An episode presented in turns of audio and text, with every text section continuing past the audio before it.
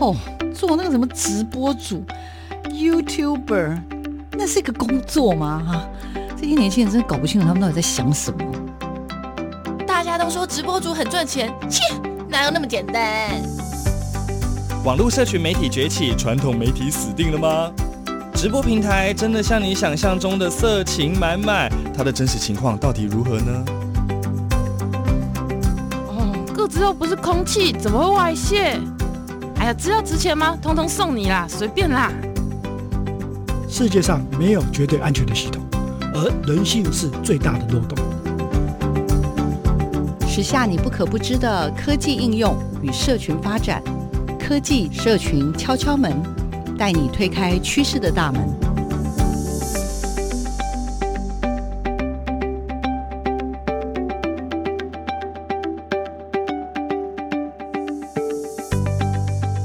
科技社群敲敲门，各位亲爱的听众朋友，大家好，我是主持人小花老师，欢迎再次来到礼拜六的上午哦，我们为大家进行的。科技社群敲敲门，我们想要透过这个节目，让更多人去认识科技与社群的新方向、新发展。那不晓得大家最近生活过得如何呢？我觉得疫情啊，带给我们非常非常大的挑战，我们又重新要开始去检视我们的生活。那当然呢，我想也让听众朋友有机会啦，也认识更多新的科技方面的新发展。那在这个呃日前呢，我其实有机会到。呃，明治科技大学去做过一个呃相关的一个参访，然后在过程当中呢，我就透过学校的校长的推荐，有机会认识一位非常非常优秀的老师。那这位老师呢，他其实的这个创新技术这个部分哦，非常非常的先进。它这个技术很特别，叫做 OLED，叫做有机发光二极体。今天呢，要跟我们介绍的刘胜伟刘老师呢，他会用非常非常贴近我们生活的方式来介绍这样子的一个技术。而这个技术呢，为什么我小黄老师觉得一定要介绍给所有的听众朋友？我这边一定要跟大家报告一下，因为呢，我查找了各式各样的资料之后，发现。OLED 的特性实在太特别，它被视为二十一世纪最具前途的产品之一，所以各位听众朋友千万不能转台，Podcast 也绝对不能转掉。今天听这个刘老师的解说，你一定会觉得哇，醍醐灌顶。那他是来自明治科技大学的这个有机电子研究中心的主任哦。然后我们来请盛伟老师跟所有的听众朋友打个招呼，老师请。哎，小王老师好，还有各位听众啊、呃，大家好。那非常开心今天可以受到小王老师的那个的邀约，上了电台去分享自己的一些研究的过程啊。当然，今天的主轴是所讲所谓的有机发光二极体，就是现在的 OLED。那我可以希望用我自己的求学的过程，或者是一些我研究的一些呃经验，那我分享给呃各位听众或是一些学生。如果你对这个方面有兴趣的，那我希望就我自己本身的经验，可以 share 更多的 information 给大家知道。胜伟老师，先请你跟我们聊一下吧，因为其实我看到你得了好多好多那个很重要的国内的重要研发奖项，而且呢，我就更好奇，因为其实老师算是怎么讲科班出身，老师是明治科大毕业，然后等于是在返校服务，所以我真的觉得很酷。其实我我求学的过程算是还蛮丰富的多元化，那其实。我可以分享蛮多我自己的一些求学的一些经验。那基本上我自己本身也是二零一零年呃教育部的那个技职代言人。那我那时候到教育部去分享技职教育啊，所以我本身就是念呃高职上来的。所以一般呃大学的老师，如果说从呃高职往上念的，基本上比较少，因为其实那时候的求学的路径并不是这么顺畅。我们要考二技啊，要考研究所，然后再转回来博士班。所以我整个求学的过程，你说坎坷呢，也。也好像有点是，那我我认为会是比较多元化一点。那也是因为这样子比较多元化的一个求学的过程，那我现在做这个有机发光二极体比较顺利一点了。因为现在新的技术哦，基本上都要跨两两到三个领域啊，专业的领域，比如说像电子电机、机械、化学。那我随便讲，基本上就已经是三个比较 professional 的一个 topic。那我自己本身是桃园人嘛，所以我那时候念的是桃园农工模具科，所以我以前是做那个塑胶成型模具的，就像现在红海很多机械一样。那我我本身又比较特别，我是技能竞赛的选手，所以我在高职的时候我就拿到两张乙级，然后我又是要去选那个全国的那个选手，要去比国际赛。不过后来我觉得其实念书还蛮重要的，所以我我我在高职毕业的时候，我没有马上到像红海那种模具厂，那因为基基本上我那时候技术已经蛮厉害的。所以我我就想说，我应该要继续的念书，所以我就我们那时候就考试嘛，呃，比如说四技二专的，那我们就到呃明治的机械系。那我那时候是二技部技术学院的第一届嘛，所以我就是念念机械。那这时候我要去讲哦，又回来，其实对我影响最大的是什么？就是我在明治的时候的那时候的一年的攻读实习。我要特别去强调这件事情，就是我其实跟现在很多年轻人蛮像的，就是也不知道自己要做什么。那觉得说，哎，我我我念机械，是不是我未来就是一定要做一些机械工程师呢？什么设备工程师呢？那我在攻读实习的时候，我那时候运气也蛮好的，我到南亚科技去实习。所以南亚科技就是目前大家是最向往的嘛，什么护国神山。可是，在二十年前的时候，呃，半导体产业也蛮红的。可是，在二十年前的时候，那时候大概是一九九九年，其实。那时候台湾有蛮多产业都非常的受欢迎啊，光通讯啊、资通讯啊，甚至那时候的云端，我们讲的 AI 什么都有，所以其实各行各业都发展的蛮不错的。可是就我而言，那时候我对半导体其实我们完全没有什么认知，可是我觉得这半导体还还蛮酷的。那其实自己也什么都也也都不懂，我们就从那个设备工程师开始。那也是因为我那时候在做设备工程师，所以那时候刚好遇到南亚科技在建厂。所以那时候我跟国外很多的工程师，像一些日本的啊、欧美的，我们都每天都在一起工作。所以在那时候，我们就知道一件非常重要的事情了：外语能力非常的重要。因为 communication 是一个最基本的，不然你没办法跟呃工程师对谈。所以我的攻读实习那一年呢、啊，我第一件事情我就觉得英文很重要。那我本身可能你说厚脸皮也也也可以哈，就是我我比较不怕不怕自己讲错，所以我就常常跟日本人跟或是一些美国人，我们就混在一起。那你你去想哦，每天。你都必须讲英文，讲五六五到六个小时，自然你你你对于这个外语就没有那么担心。那那时候我也知道一件事情哦，就是我自己原来我对半导体，就是我们讲的那种 semiconducting material 或是一些光电技术啊，这种 optoelectronic technology，就是这种光电的元件，我是非常有兴趣的。甚至那时候的光电的技术，我觉得我喜欢它的那个喜好比半导体更多一点，所以我就决定说我应该要念硕博班，因为其实那时候。你要到竹科去上班，呃，硕士和博士学位是非常重要的，所以我就觉得说，以我的需求，我想要到竹科工作，我想要做呃半导体厂或是光电厂的一个主管，那学历可能是一个门槛，就那时候也问了蛮多师长，好，那我应该没办法上去就业，我应该先去去让我的学历再提升，所以我那时候我就去念长庚机械。那长庚机械的时候，我基本上我们老师就把我放在那时候做。有机发光二极体，国内的第一家公司在新竹的来宝科技哈，所以来宝科技基本上是国内第一家首创然后研发 OLED 的公司啊，所以我在那家公司基本上就是度过我两年的硕班哦，所有的技术跟材料都要自己开发，我觉得那是那家公司非常的厉害啊，它是说算我一个启蒙的一个公司哦，然后让我完全去认知到什么是 OLED，因为。已经到了光电厂哦，所以他们其实对于你去念一些英文的文献哦，非常的要求。我们每天都要早报啊，然后他会要求工程师都要读一篇英文的期刊呢。嗯，所以我那时候算过，我一年下来念的英文的期刊哦，四页以上的应该超过三百篇哦。那我我我给大家一个一个概念好了，如果说一年我念了三百篇，以目前台湾的硕班哦，可能到硕士毕业有有没有念到五十篇都都可能有问题。我们那时候是一年就要求要念三百篇，所以。我觉得以求学而言呢、啊，我想要给大家或是一些学生一个提示哦，不要选择太那个轻松的实验室，你应该要选择一些比较严格的实验室，然后去要求你一些外语，或是要求你去读一些英文的期刊，因为这对于后面你要你要做研究是非常重要的事情。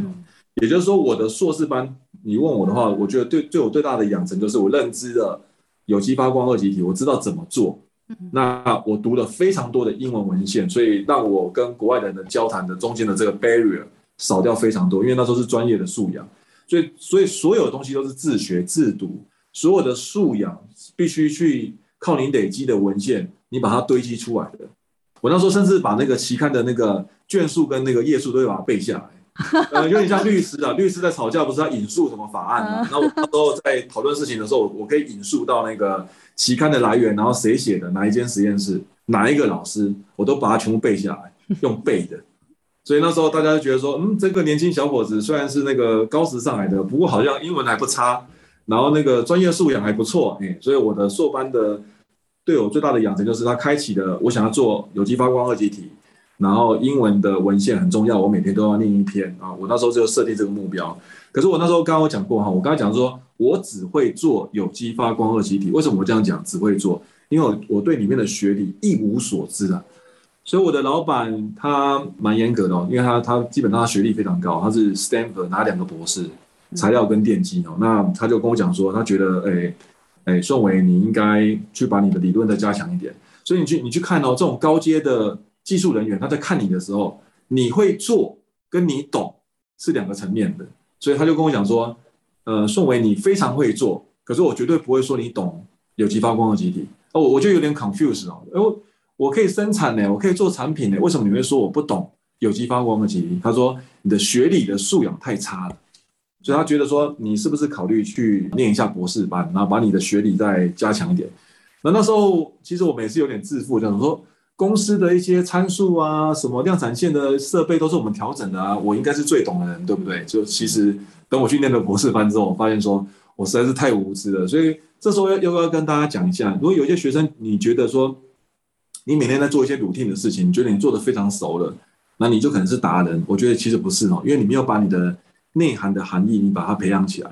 所以这未来你在做研发的话，你本身的素养是非常的 weak，非常的薄弱。所以我那时候的呃，在选博士班的时候，我就决定说，我要先停下来，我没有马上念书。所以因为我们是男生，所以那时候要服役哦，因为我是我们也是四十几岁的人，所以那时候我我就去考预官，我们要去服那个所谓的科技役、国防役，要要服四年的。所以那，我说我那时候我就下定决心，我要换领域。因为为什么要换领域呢？因为有机发光二极体它其实有蛮多的部分是跟化学合成有关系。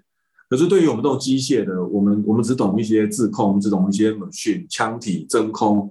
我们对一些有机的材料基本上是一无所知啊。我们拿到我们看到它就是像一个粉末嘛，跟我们吃的药丸一样啊，因为都是有机物。所以我那时候我就决定说，好，我要到另外一个领域去做事。那我就选择中央研究院化学所。所以基本上我在中央研究院化学所，我整个含我博士班念完的话，我这边待了将近快七年，是一个非常长的养成教育。我要特别讲，我进去中央研究院的时候，真的让我非常的震撼。第一个哈，我从来没有看过这么多的外国人在一起工作。那基基本上，Academia Sinica 中医院哦是国家最高的研究单位，那物理化学都非常的强。那我相信它的计算机也是很强。所以在那个时代的时候，化学所是国内第一个导入。有机发光二极体的一个技术，然后全部在做一些学术的研究。那我们那时候根本不懂什么叫学术研究啊，我们觉得说就是写写文章哦，这没什么嘛，就是像写杂志哦。其实会这样讲的人哦，就是你你的研究的素养就不够高哦，因为会看跟会写，这真的是差非常非常多。那时候我们也不懂，加上我们那时候写都要写英文啊，我们的文笔也不好，嗯，所以其实我一进去的时候已经有点适应不了，因为我们以前呃我们是高职念上来，所以我们太着重在什么？动手做，可是动手做之外呢，如果你今天的研究素养很强的话，你会变成说你在实现一个新的研发。因为我们现在在谈的是研发，台湾欠的是研发，技职应该要精英教育化。所以那时候我就意识到说，我错了。我以前以为我是技能竞赛选手，你机器给我，我我产品就做得出来，我最厉害。不对，完全不对。我们的东西还是跟别人的技转。所以我到了中影院的时候，我就发现说，原来我们要开创个原创技术这么难呢、啊。那我在求学的过程中，我可能是第一个技职的学生拿到台大杰出学生奖学金。我们那时候奖金是六万块，嗯，台大的全校师生大概有三万到四万人，然后只会选出可能十几个人拿拿这个奖。有其中有一个奖就我拿走。那我拿走的原因就是因为我做了非常多实物的东西，我做一些学术研究的 paper。那我觉得这就是我的养成教育，最后让我这个技职生可以在高教的体制下，不能说发光发热，起码我可以拿到一些奖项。我可以拿到一些额外是被肯定的，所以我觉得其实，在中研院的那段时间呢，还有我在台大求学的那段那段时间，让我知道说，其实我们理论非常不足。even 我那时候整个博士班念完的时候，我我都觉得我比同期的国外的学生还来差。那因为我那时候在中研院有点像半工半读嘛，就是我因为我们是国防役的，有四年的，所以中途可以念书，所以我们之后还要还役期，所以我在中研院待了七年。那我博士班毕业的时候，那个中研院就给我一个 offer。那基本上真的是高薪了，嗯，我个人还是非常想要做研究，所以我就申请去那个伦敦帝国理工学院 （Imperial College London）。然后那时候我去物理系，因为那边有一个女的老师，她她是物理系非常知名的老师，然后做我们这个领域的，所以我我就到那边半年的时间了。我我个人蛮喜欢伦敦的，因为像伦敦帝国理工，它是国际化非常成功的学校。我那时候去问他们，国际生大概来自于超过一百个国家。那一个半年呢，是我音听突飞猛进的时候。你知道那个不同国家，他有那个讲话，他有那个 口音啊，pronunciation 不太一样哈。所以我那时候真的是叹为观止啊。然后我老板就跟我讲了一件事情，他说：“呃，顺伟。”因为他是 native speaker，他说你英文讲再差我都听得懂，我就觉我就觉得有有点 confused。我说发音不标准你也听得懂，他说你怎么讲的再差你都听得懂。那反之，我们讲中文讲的再差你是不是也听得懂？我说哎对对对，他的逻辑还蛮清楚。他说你今天站上台，我们会不会尊重你？你的英文是其次，你 present 出来的 data 才是重点，你的数据才是重点。然后那时候第一次去 meeting 的时候，我在讲的讲的时候，因为我们用的单字跟他们英国的那个英式英文不太一样。所以我讲完的时候，他会再再把我题目再 repeat 一次，然后大家都听得懂，就这样子。哎，我在那边，我我真的慢慢的就觉得说，其实我们还应该还要再更重视我的本质的研究。所以我觉得，呃，英文就是最基本的一个 tool，因为你要跟人家做一些沟通嘛，它是一个 communication 的 skill。那你真正做的一些东西，你 present 的东西，你研发的东西，才是真正你可以跟人家交朋友的。所以我我到现在其实，我跟我们老板都还有研究，我大概是第一个。科大的老师哦，我我们那时候回台湾的时候，我在二零一三年哦，没有记错年份的时候，我们写了一篇学术文章啊，上面有三个单位哈，一个是明治科技大学，一个是伦敦帝国理工，另外一个是剑桥大学。我相信应该很少科大的老师可以这么国际化的跟人家在做一些学术研究，所以我觉得我自己本身的养成教育，就是我刚刚提到的孟母三迁，我要跟大家家长讲，或是跟各位同学讲。选择实验室，选择哪里，你是有主导权的，你是有主动权的。当然，你也可以选择一些非常 easy 的，那种生活品质很高的 lab。可是我以我的求学过程，我我基本上不会这样做。那我现在在决定我自己小朋友的一些学校，我也会去选择一些比较竞争性的。当然是你说这样虎虎爸虎妈，我我是觉得我这是我自己求学，我觉得这是让我自己这个人脱胎换骨。嗯，我我讲，因为大家不是学那个模具，也不是学那个机械的，我们讲炼钢好了。你去炼钢一定是怎样，把它加热冷却，加热冷却还要加一些添加剂。我们讲最简单的道理，一个人才，你不给他压力，你不给他 pressure，然后他每天就是早八晚五，我觉得人才可能也也会有点钝哦。嗯，古代的宝剑也是一样啊，你要把它怎样磨得很利，磨得很光，也是这样抛光几千万次，不是吗？大。锻造什么的，所以一样，人才跟那些钢铁一样，你要变成最好的，你要从铁变成一个高品质的钢，就是要给它 pressure 加热冷却。你要让一个人脱胎换骨，那真的就是你要让他知道，他这样这样做不行，然后这样子要有压力。所以压力有时候会让人失调没有错，可是压力也是让一个人蜕变的一个重要东西哦。所以其实后来我在伦敦结束之后，我老板就直接跟我讲说。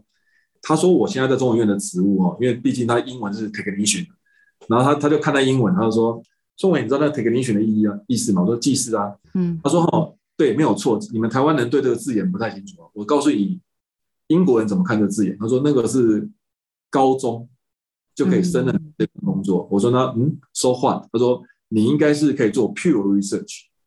然后我觉得他用那个字眼就蛮特别。我说他就他觉得说我应该去追求我本质上的。”研究的能量，你应该去做真正纯的研究。然后我说，所以你觉得怎样？他说，你现在就应该回台湾找教职，然后自己当 PI，当就是独立的研究人员，然后当老师。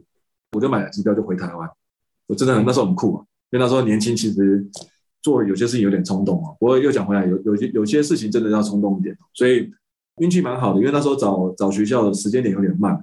然后那时候刚好明治科大开缺，所以我就刚好应征上那个明治科大电子系。我以前念高职，我是念模具科。我后来在大学的时候我是念机械。那其实我的硕班的时候已经在念材料，我的博士班是在念光电。可是我在工作的第一份工作做七年是 chemistry。我到国外的话，我是我是去 physics，然后后来后来后来教书的时候，我是在 electronic，在电子。所以基本上你说理工科学院呢，我已经念念完一半了，对，工作也也也也做过一半。所以我讲，然后我那时候对这件事情，我有点，我也是有点 confused。我去问我 Cambridge 的朋友，剑桥的那个朋友，那时候有一个黑人的一个博士，我说这样这样子的念的方式在欧美是正常的吗？他说在欧美这是 common sense，每一个都这样子。我不太懂，他们就他们就要知道 cross，有点像那种交叉的，他们很习惯怎么念呢、啊？念电子系的，在硕博士班的话，可能会念会会换回来化工或或是物理。嗯，念物理的大学生在博士班的时候，很会转回来电机。他们在欧美这样子很正常，反正在我们在台湾的时候这样子不正常。所以他们这种跨领域的学习，在欧美是非常非常正常的，而且是正常。反正是我们常常是一个机械的学位，从头念到尾。嗯，所以变成说我们一直没有办法做一些团队合作，或是做一些沟通，是因为我们的思维被限制住。哇，好，听了顺伟老师的介绍，有没有大家有一种醍醐灌顶？就是我刚刚前面说的啊，顺伟老师其实本身他自己是技职教育出身的。因为其实之前我好像还没有看到老师那么完整的资历，但是刚刚听顺伟老师分享，我想听众朋友跟所有的 Podcast 听友应该也都可以理解，真的是一种怎么说？我觉得是一种不断的去探索吧。然后因为以为自己就是每一次可能都以为自己好像诶 还不错哦，但是呢，到了下一瞬间又发现诶不行，到下一个阶段又发现不行，原来我还是有不足之处。那我相信有很多人可能会选择说哇。既然不行，那就算了嘛。没有没有没有，我觉得硕伟老师在这个过程当中非常非常的努力。然后他的那种，这样你知道，我在想说，他一直在挑战他的自己的极限，跟包含创造出很多台湾的这种，不只是台湾了，我觉得，而且包含是台湾在世界的能见度。我自己刚刚听了，觉得其实蛮感动的。我觉得对不起大家，怎么那么晚才把老师找来给大家分享？而且老师口才真的太棒了。那我们在这边呢，帮听众朋友稍稍的就做一个这样的提醒。那不晓得大家有没有听到？其实刚刚顺伟老师一直有提到一个技术，叫做 OLED。那它是有机的发光二极体。其实老师刚刚稍稍已经有带到了它，这是它的一个蛮重要的一个专长。那这个有机发光的二极体呢，其实跟我们一般市面上所现在看到的这个所谓的 LCD，就是所谓的液晶萤幕的显示器，其实它是有一个蛮大的不同。但是刚刚所说的跟大家分享 OLED，也就是有机发光二极体呢，它其实是这个世纪最有前途的产品。那当然有老师这样好的背景，然后又有拥有这样的技术，那怎么样把它延伸成为刚刚讲的各式各样的延伸使用，包含开发成为我们生活中的。呃，随手可以取得的，帮助我们有更好的品质的生活的这样的一个各式各样的创意哦，我觉得就在顺伟老师的前面这些努力之下，我想。才有可能往下走出更多更多的不同的可能性。那我也看到媒体有很多关于老师后续要研发的商品的介绍，非常非常的厉害，包含我们刚刚所跟大家稍微提到的微光眼镜，包含生发的梳子，这应该是超多人会想需要的，包含这个呃眼镜啊，各式各样运用在更多的这种手机、医疗用品上面等等这些，真的我觉得啊、大家。敬请期待。等一下，老师下一段落就要跟我们讲更多关于他在这些上面的发展。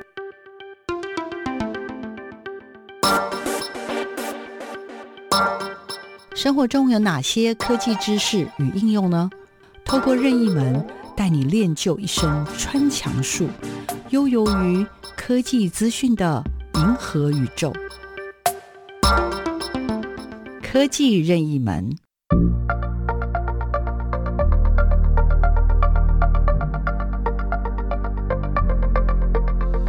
大家好，我是明治科技大学刘顺伟老师。那什么是有机发光二极体呢？基本上你可以把它想的比较简单一点，它就像一个呃三明治的结构，所以它包含了两个电极，然后中间夹了非常非常多的有机的半导体的薄膜。那制作的方式，你可以把它分成是用蒸镀型的，用一些真空蒸镀的设备，或是你用涂布型的，用一些所谓的 spin coater，你把这些膜把它变成浓液的方式，把它涂布上去。那最后呢，你只要施加顺向偏压，那电子跟电动就会注入到元件里面，然后把所谓的电转成光。那这样子简单的一个操作的原理，就是所谓的有机发光二极体的操作的机制。我相信有机发光二极体这个技术会是二十一世纪最重要的发明之一。那我也希望大家可以呃有机会可以更去了解到 OLED 的一些操作的原理。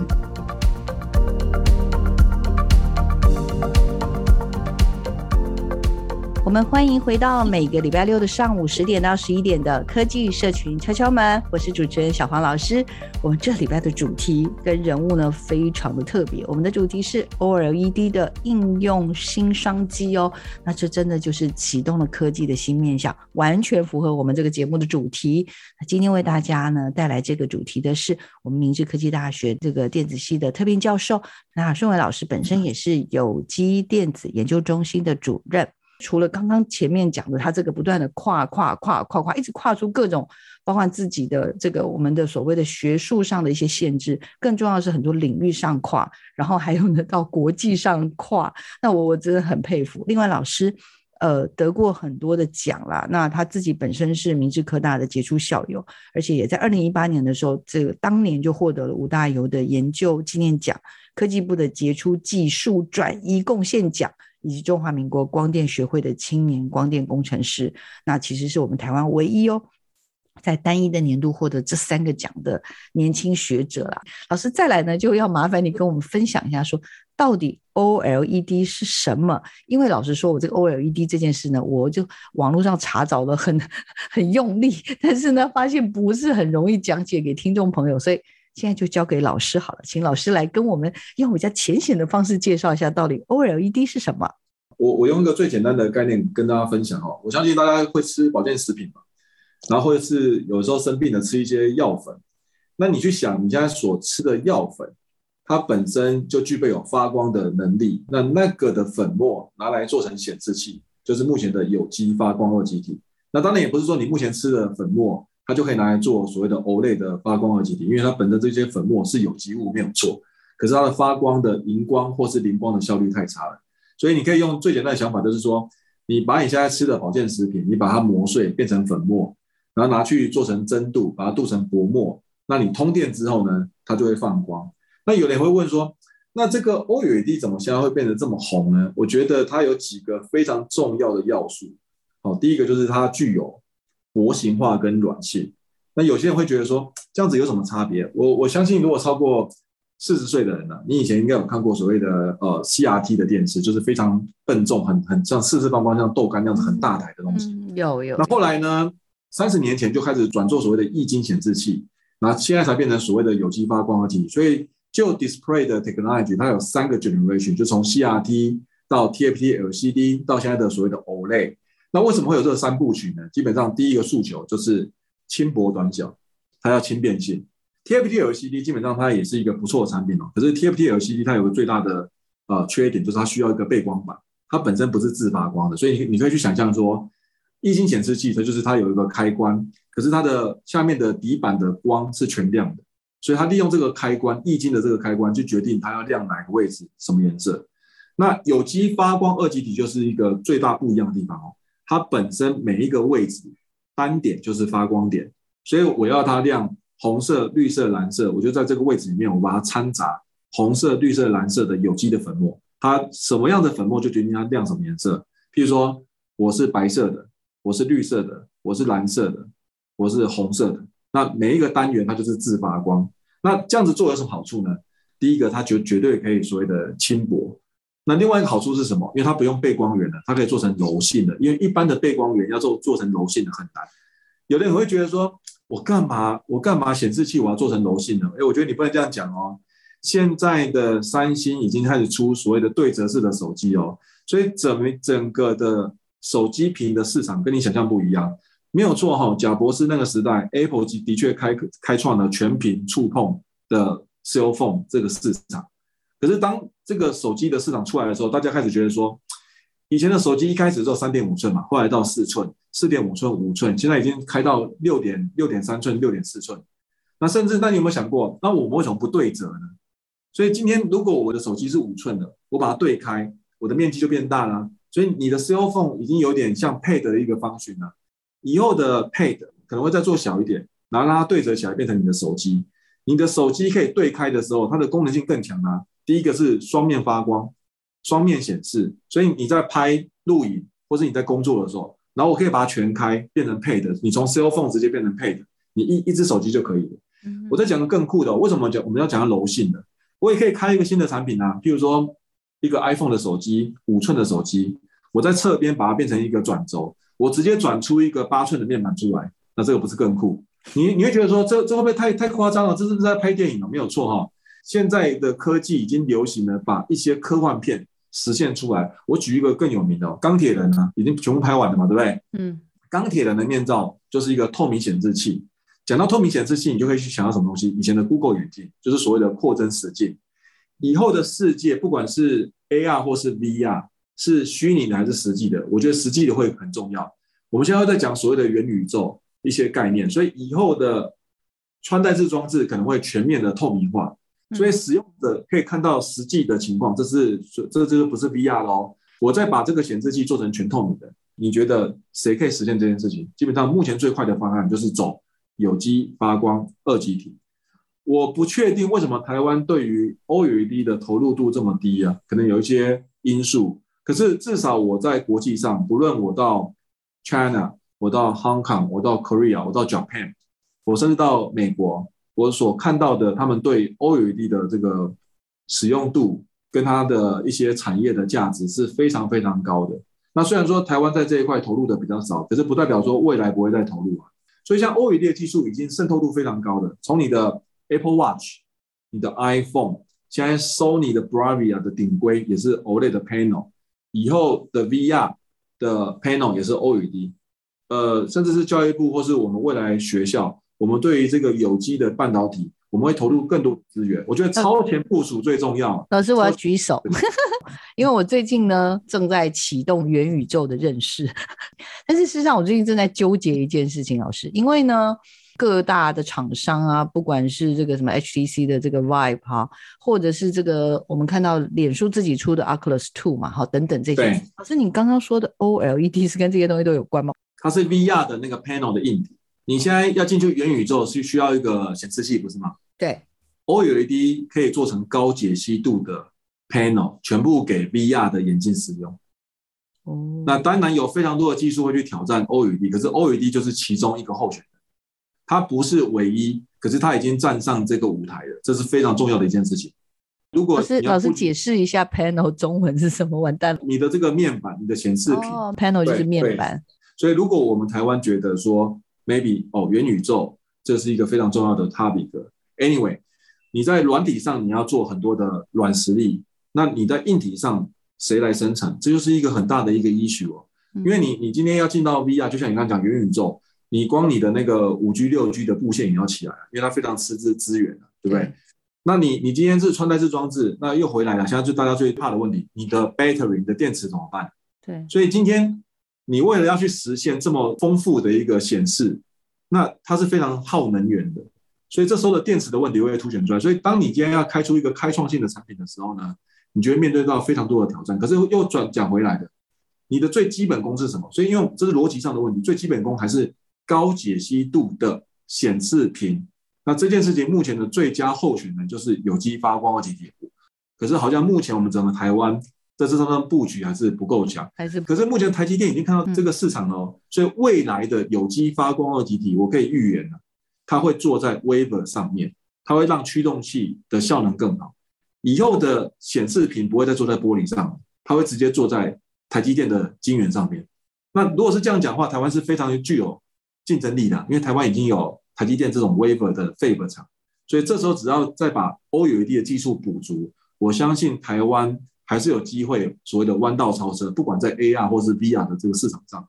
那我觉得还有一个更大的市场，就是我认为的扩增实境，虚拟的东西啊，呃，有时候看需求，并不是所有人都会活在虚拟的世界。那你为什么不去想实际的东西呢？我们讲的 AR。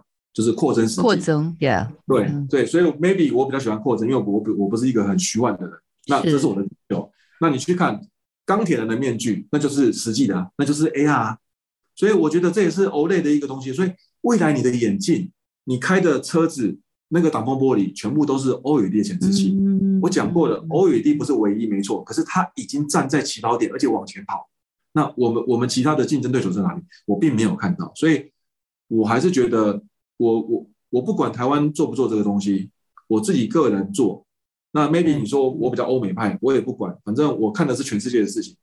所以我还是鼓励说，其实要广泛的学习。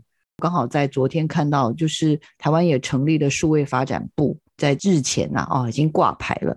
这个我们的总统呢，宣布说要让台湾持续领先世界。所以我刚刚好听到老师讲这句话，我突然赶快把我手机这个新闻给它抓出来。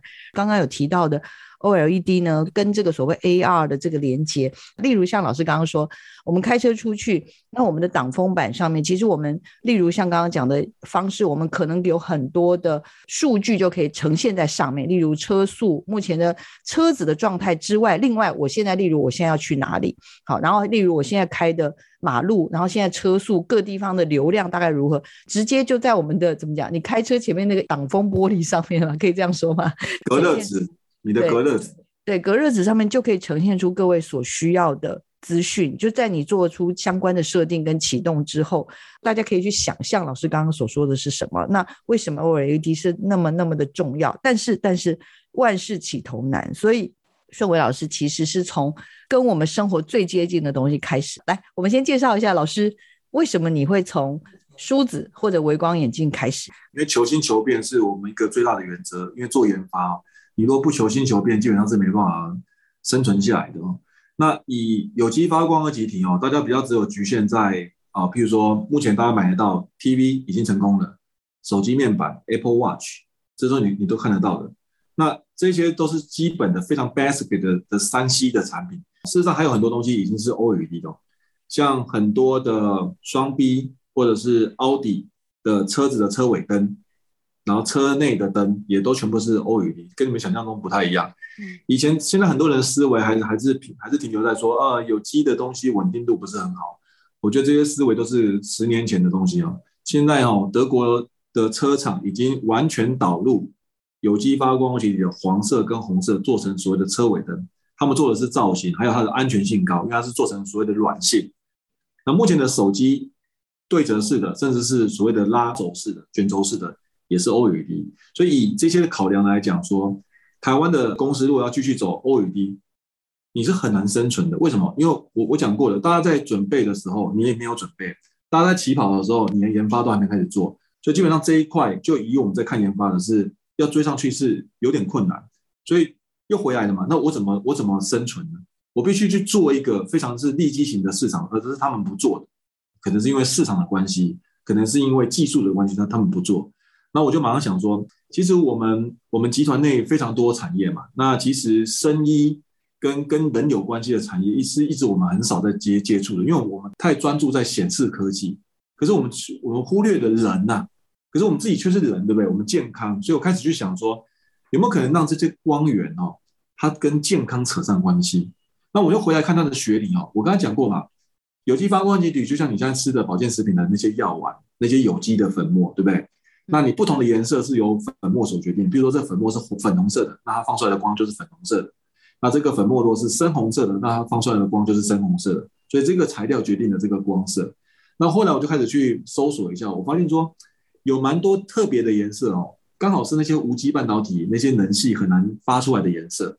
那我我是不是可以在这边找到一些可以生存的空间呢？我我从自己来讲哦，我有阵子在洗澡的时候，我就发现说奇怪，为什么那个。排水孔那边，我开开始很多那种头发，我开始发现说我，我我到四十岁的时候，我开始会落发。哎，我们身为科技人呐、啊，自己的头发要自己救啊，我我我赶快去 Google 一下，我这怎么办啊？是不是要涂药啊，还是去植发啊，对不对？后来发现说好像不用哈，因为我们是念光电哦，其实光啊有一个最基本的特性哦，它有所谓的穿透性，所以当你这个波长越长，比如说你变成是红色近红外光的时候，它有具备有所谓的穿透的能力，它会透过你的那个头皮啊。到你的那个真皮层里面去，基本上真皮层里面有很多那个毛囊周边的组织啊，所以我就想说，如果我可以去活化这些毛囊的周边组织，然后我去调变它的时候，是不是我可以让这些毛囊啊获得能量，让这些微血管啊就重新比较顺畅一点，让我的生发的周期快一点？这是我当初很无知的想法，我去查一查，查一查，想说，嗯，跟学理来讲说，至少对了一半哦。然后我就开始啊，我就拿那个，我就做一些红色的光啊，深红色的光。拿来照自己的头皮啊！我自己拿自己的头皮来做实验，这应该不犯法。我了不起，我自己头发秃掉而已，对不对？我就做做做做做，很神奇哦。两周之后，我们就拿一贴纸去把自己头皮去贴一个小圈圈，然后每一周就请我的助理去拍我的头皮。哎，我们这样锲而不舍，一个月之内头发的根数长了大概十五根。然后我就回去看那些生发液的那个数据，哎，差不多哎，我就信心大增了，我就觉得说我好像找到一个出路了。这就是我们现在的那个生法梳子的原创技术，我自己就是受试者，所以我是当我拿自己的头皮做实验的时候，我每天都非常的严谨，所以，我我们的生法梳子进度很快，因为我自己是受试者。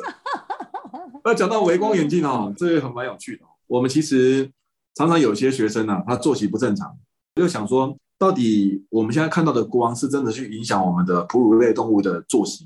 原来我们的认知是错的，我以前教的概念也不是很对啊。我们能看到的东西哈，是因为眼睛里面有所谓的 R 跟 C，就是追跟注的那个感官的细胞。所以我一直认为说，我们所看到的光就会去引导到我的生理作息。其实不是，是里面有个东西叫黑视素，它在视网膜的最最边边的地方，然后它的比例很少。是黑视素这个东西是全新的一个感官的细胞，去影响到人的生理作息。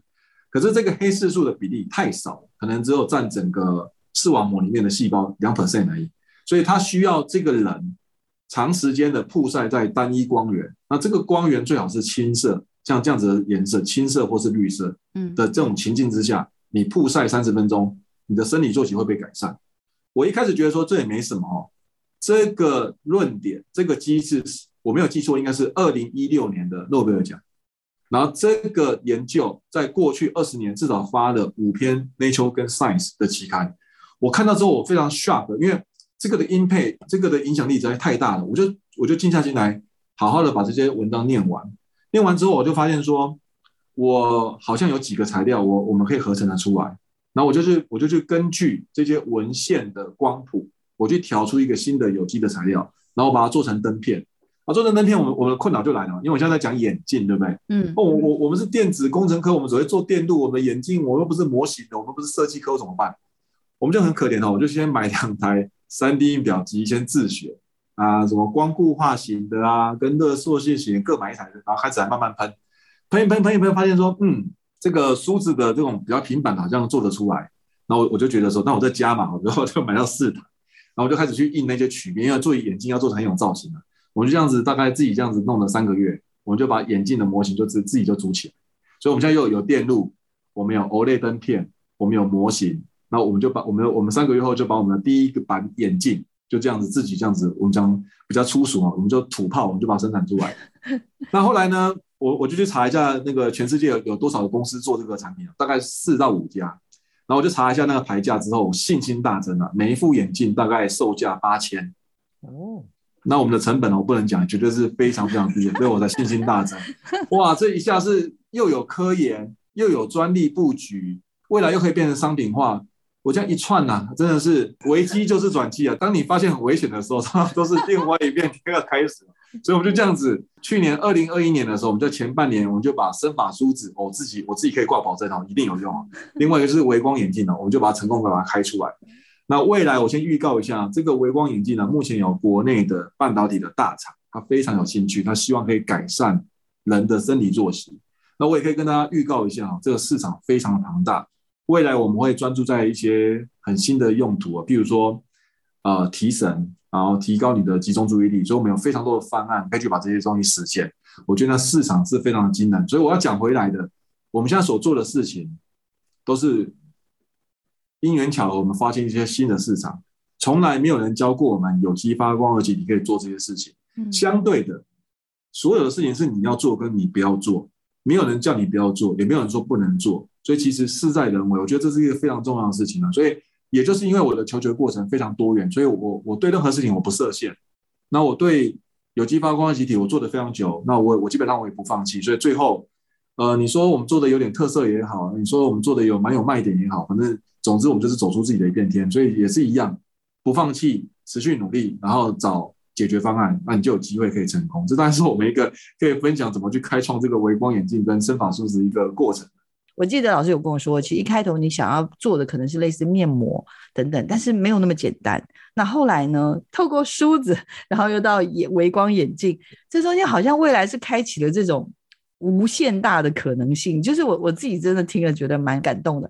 老师，你觉得在这研发的过程中真的很辛苦，对不对？而且很多时候会一直碰壁啊，然后你知道吗？就那么多挫折，包括你以前语文上啦，或者是呃被人家这样，你知道吗？有时候人家是鼓励你，但那话很伤。所以老师，你通常是怎么激励自己，跟怎么激励你的学生跟团队的？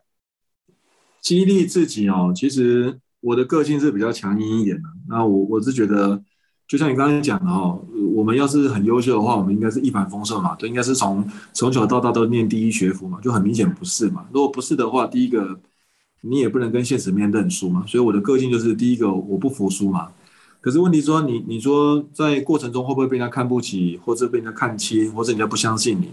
这绝对是有的，说没有绝对是骗人的。那我我还是讲过哈，你你很努力就会成功吗？很可惜哦，事实不是这样子哦。你很努力是基本的，所以今天如果有学生跟我讲说他很努力哦，那我会觉得这是这非常的基本。那就像你讲的哈，对他们会有点残忍的。不过这就是现实面的，因为我自己也是这样被洗礼上来的。可是的确的，不是每一个人的那个什么心理的素质都这么的强壮哦。所以我想要讲的就是说。研发的过程哦，如果不辛苦哦，那基本上你做的事情就不是研发，你就是真的要有有有点逻辑啊。简单的事情根本轮不到你做啊。现在的事情绝对都是最难的，而且是没有人教你的。所以你如果说你今天接触到的工作很容易就可以处理，那这一份工作绝对不是很好。你今天开发的产品一下就做出来的话，那我告诉你，你外面绝对卖不了钱。面具这件事情不是做不出来，而是说我们做出来之后，它的市场上的竞争性有没有这么强？如果没有那么强的话，我就必须先把它停下来。所以研发的过程，你要考量的东西非常非常的多。那甚至我觉得你会问我说，那学生遇到这些问题怎么办？现在的大学生跟我们的年纪可能差了也快二十岁，所以世代上的不同，这叫特色，而不是说是有人会批评说啊什么抗压性不足什么的。我觉得一体两面哦。当他少了某一个能力的时候，他可能会在某一个向度上会增加。所以，我们身为老师，我们必须去挖掘现在年轻人的的强项是什么？哦，maybe 创造力，好，maybe 他的设计感，用电脑的能力比较强。诶，我们必须认同。那也许我们会批评说，啊，抗压性不足啊，然后做事没有忠诚度啊什么的。那也许这就是他们的特色。好，可是你今天要把事情完成的时候，有两个要素非常非常重要。第一个，解决问题的能力。我讲的是自己解决问题的能力，不是来问老师。而不是问别人，然后咱们原地踏步等人家，这样子是不对的，你绝对不会成功。那第二个呢，是团队合作的能力。你你不合作，一个人再强，一天也是二十四小时。上帝是公平的啊，你智商 IQ 一八零和 IQ 八十的，一天都是二十四小时，你能做多少事情？所以今天你不把自我解决问题的能力培养起来，你也不具备有团队合作的能力，那这个学生或者这个年轻人或者这个团队。要成功的几率微乎其微，我不是说不能成功，微乎其微。所以我，我我整个研发的过程，我很早就意识到这件事情。可是，我可以跟大家分享，就是研发的过程是很辛苦的，然后你一定要坚持下去，就是坚持团队合合作跟自我解决的能力，这是现在年轻人一定要去学习的东西。这样子会让你离成功近一点。你去选非常严格的老师，你去选非常严谨的团队。你去做最严格的案子，你去进最辛苦的公司，你的人生会变得更完整。我想要勉励的是，有更多呃，不管是师长哦、在这个学生的求学过程中，或者是年轻人，当有机会听到这个节目之后，你能够了解，不要去羡慕别人说啊，老师你看他就是很会得奖啊，等等啊，他每次他就是很幸运。可是老师讲，完全，我想应该是不只是打动我吧，应该打动所有的。听众跟家长跟师长们，我觉得这件事情很重要，真的没有捷径吧？让老师很专注的在研究这件事情上面，然后再把研究的影响力扩散出去。这我想应该就是硕伟老师今天给我们最大最大的提点了。好，我们今天节目就进行到这边，再次感谢老师，谢谢硕伟老师，谢谢，谢谢各位听众，谢谢大家。